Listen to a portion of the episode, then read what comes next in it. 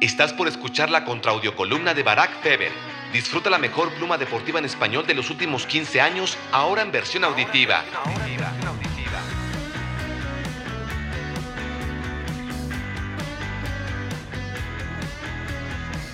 Italia y su tradición perdedora.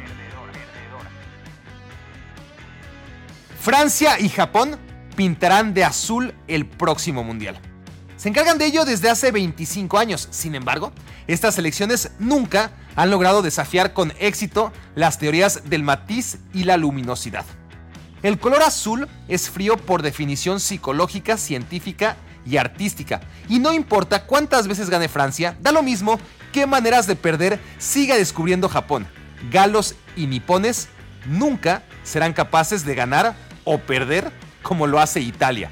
Ofensiva o defensiva, irritante o estimulante, pero caliente, siempre caliente y azul, contradictoriamente azul, más azul que nadie.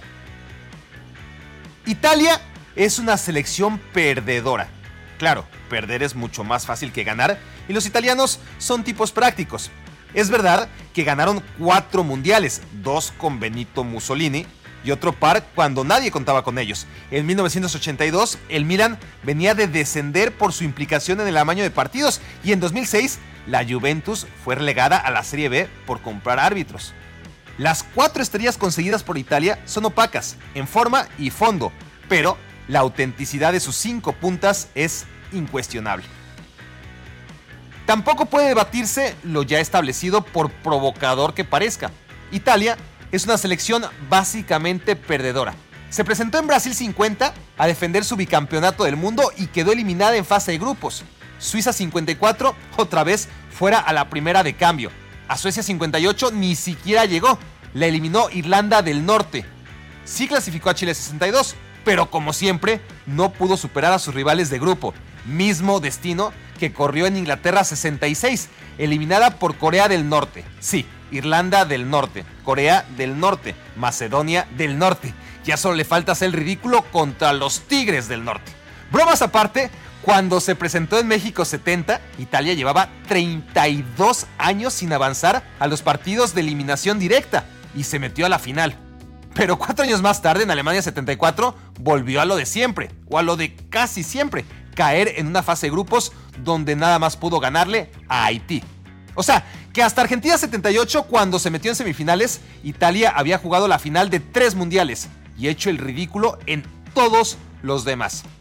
En España 82, para variar, iba a quedarse en fase de grupos, pero avanzó de carambola tras no haber ganado ninguno de los tres partidos. Y sí, una vez superada la primera fase, quedó campeón.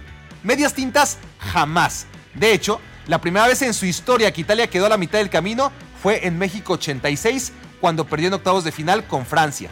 Cuatro años después, decepcionó porque era en casa, pero quedó en tercer lugar. Estados Unidos 94, finalista. Francia 98 y Corea-Japón 2002, rarezas históricas en donde Italia no llegó a semifinales, pero sí superó la primera fase. Los últimos 20 años no han hecho más que subrayar lo que siempre fue Italia. Gana a veces y pierde la mayoría, como todos. Pero es que cuando pierde, pierde a lo grande, como en Sudáfrica 2010, cuando quedó última de grupo ante rivales de la talla de Eslovaquia, Paraguay y Nueva Zelanda. O en Brasil 2014, donde alegremente dejó pintarse la cara por Costa Rica.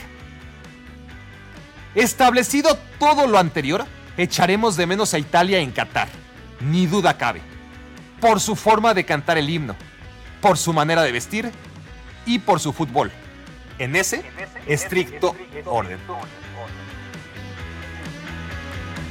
Esto fue Contra Audio Columna. Escúchala aquí cada semana o cuando a Barack le dé la gana.